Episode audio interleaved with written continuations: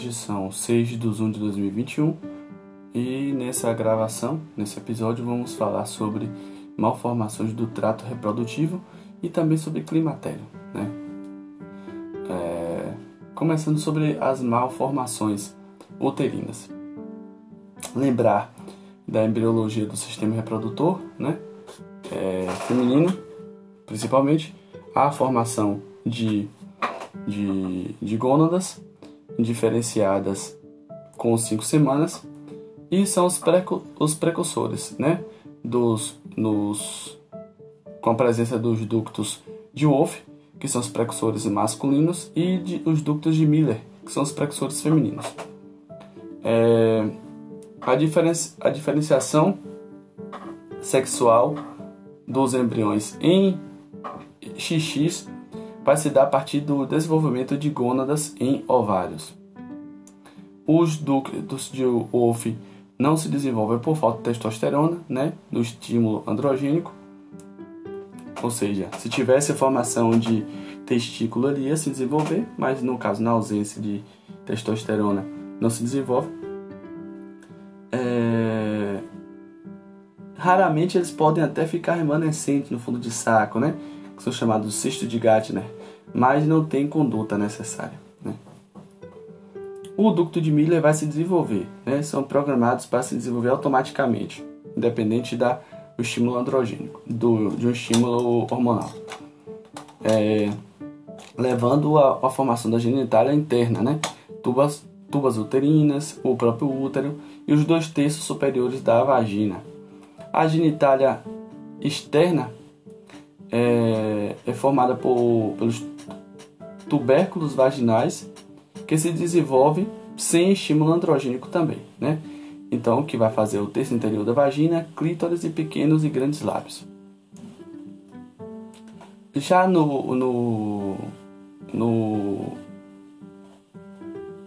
no sujeito XY, o gene SRI, né, do cromossomo Y, produz o fator de diferenciação testicular, que leva à transformação das gônadas indiferenciadas em testículos, né? Aí, a partir daí, a formação no intestino do testículo das células de Leydig e o início da produção de testosterona.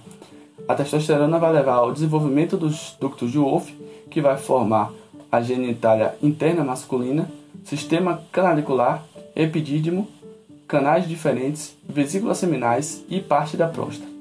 E o tubérculo genital também vai sofrer ação androgênica, gerando pênis e o saco escrotal. É, as células de Sertoli no testículo vão fazer o bloqueio do desenvolvimento dos ductos de Miller.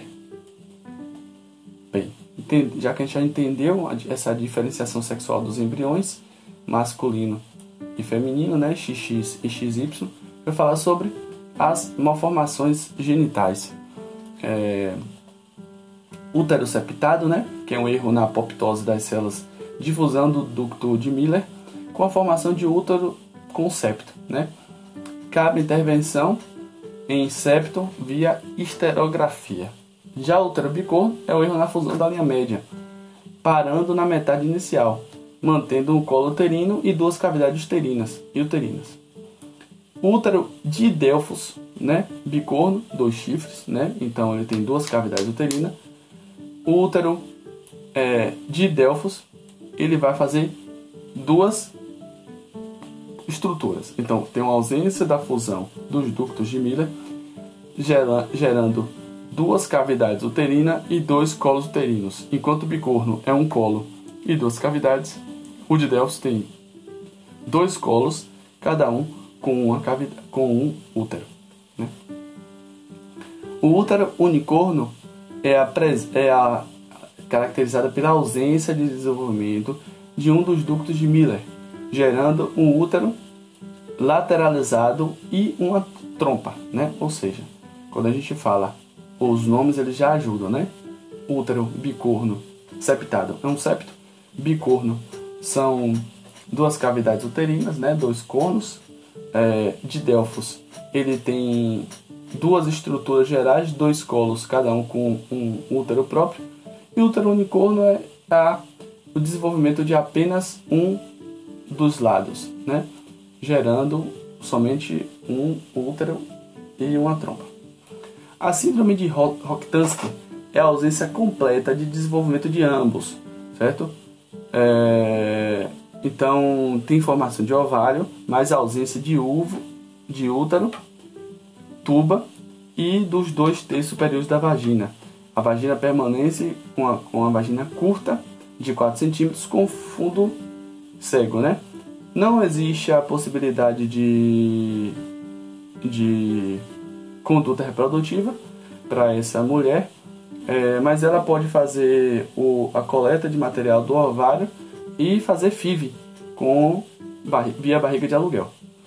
É, a fisioterapia vaginal vai ser responsável por aumentar o tamanho da cavidade vaginal para levar uma melhora da vida sexual. Né? Basicamente, das malformações genitais é isso. Vamos falar agora sobre climatério.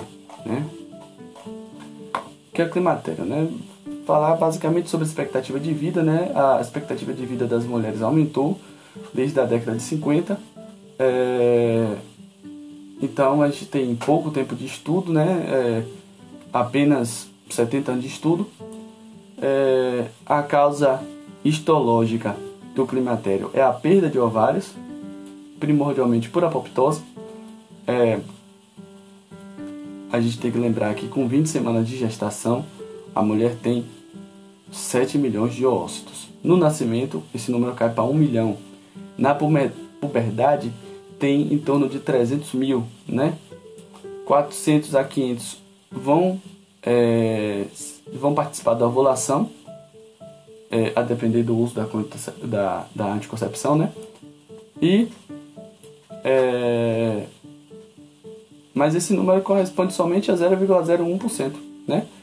Então, é, a perda, a anticoncepção não influi no climatério e nessas, na, a, no que diz respeito à quantidade de óvulos. No climatério, o número de ócitos é baixíssimo, né? sem folículos, né, e ó, consequentemente o ovário, vai ocorrer uma perda de estrógeno. Então, por definição, o climatério é o período fisiológico que compreende o fim do período sexual. Já a menopausa, né, é a última menstruação da vida definida após um ano de amenorreia, ou seja, é um diagnóstico retrospectivo. Então a, a mulher vai chegando em torno de 45 a 51 anos e começa a, a ter ciclos é, anovulatórios, né? Pode ter um ciclo menstrual, parar três meses e voltar à menstruação. Depois ter uma parada por 5, 7 meses, menstruar 2, 3 meses. Quando ela fizer um ano de amenorreia, a gente considera que ela teve a menopausa há um ano atrás, né? Então é um diagnóstico retrospectivo.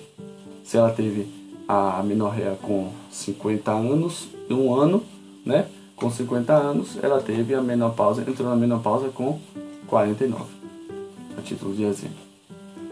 A gente considera a menopausa precoce se acontecer antes dos 45 anos e falência ovariana precoce se acontecer antes dos 40. É... Falando sobre a curva dos hormônios, o estradiol, que é o principal estrogênio feminino, apresenta uma elevação no início do climatério, mas evolui com a queda brusca na menopausa. A estrona vai manter um platô no climatério e em valores menores que o estradiol, com queda discreta na menopausa, mas os valores maiores se mantêm maiores que do estradiol. O tecido adiposo vai produzir estrona, sendo a principal fonte de estrógeno na menopausa. Então a gente tem que pensar que na menopausa a principal fonte de estrógeno é tecido adiposo. FSH e LH vão aumentar em resposta à queda do estradiol, né? A gente lembra que esses hormônios funcionam por feedback negativo, então é normal que a gente tenha uma elevação de FSH e LH na menopausa. E a testosterona cai consideravelmente na menopausa, mas não tanto quanto o estradiol as alterações na menstruação, né?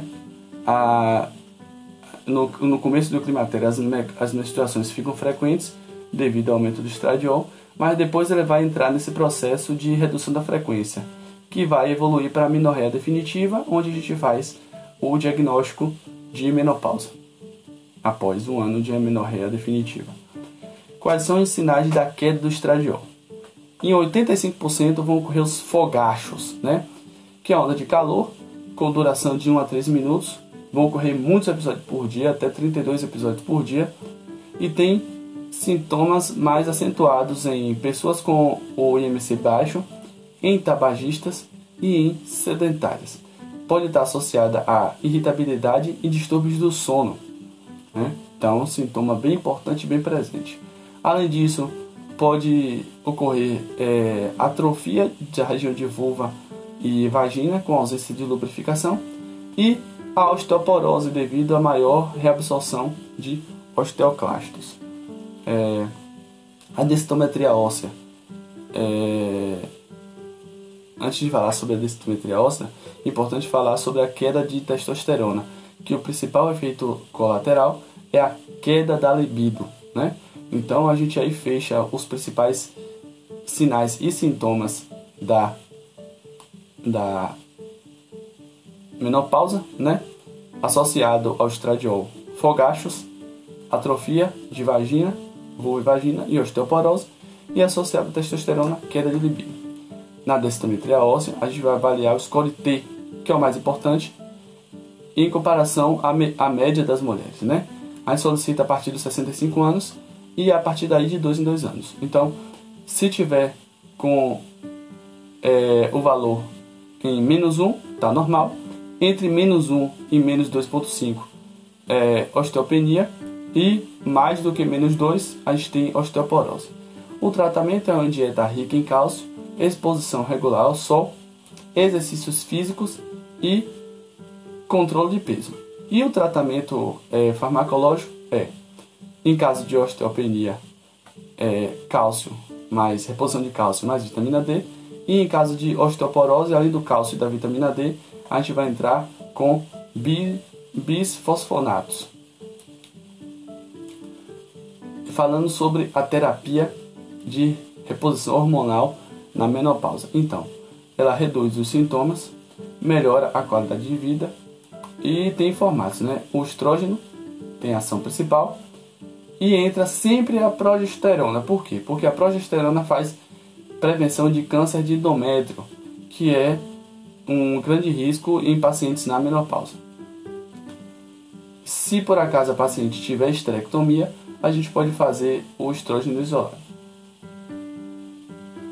A tibolona também pode ser uma opção, que após a metabolização hepática vai se transformar em estrógeno, progesterona e testosterona e são, é uma alternativa que melhora a libido. Né? Bem, falando sobre o risco da exposição hormonal. A reposição hormonal ele vai aumentar o risco de infarto em 29%, de AVC em 41% e em câncer de mama em 20%, além do tromboembolismo venoso que aumenta o risco. Contudo, protege para o câncer coloretal e fratura de bacia. Então é onde o uso tem que ser muito cuidadoso. É, as recomendações é, se o paciente for muito sintomático, né? Ou seja, fogaços, atrofia genital, perda libido, né? Obviamente a gente tem que relativizar, né? Por exemplo, atrofia genital a gente pode tratar com é, lubrificante íntimo, né? perda da libido, a gente pode fazer um tratamento mais direcionado à testosterona. É... A terapia de reposição hormonal não trata a osteoporose, apesar de fazer uma proteção. E as contraindicações para a terapia de reposição hormonal é câncer de mama, câncer de endométrio, doença hepática grave, sangramento vaginal não diagnosticado, história de evento tromboembólico e porfiria. Como alternativa à terapia de reposição hormonal, tem os fitoestrogênios, né? Aí é soja, chá de amora, linhaça. Eles não têm uma evidência científica, mas existe um efeito placebo positivo conhecido. Então, isso aí é muito relativo. Quando o sintoma vasomotor principal é o fogacho, né? É, e quando, desculpa, quando efeito colateral é o sintoma principal do processo de menopausa é o fogacho, pode-se fazer uso ainda de é, paroxetina, citalopram, venlafaxina, se faz uso de tamoxifeno, clonidina, supiridina e gabapentina, né? São drogas que ajudam nesses sintomas. Então, sobre malformações do trato reprodutivo. E climatério, é basicamente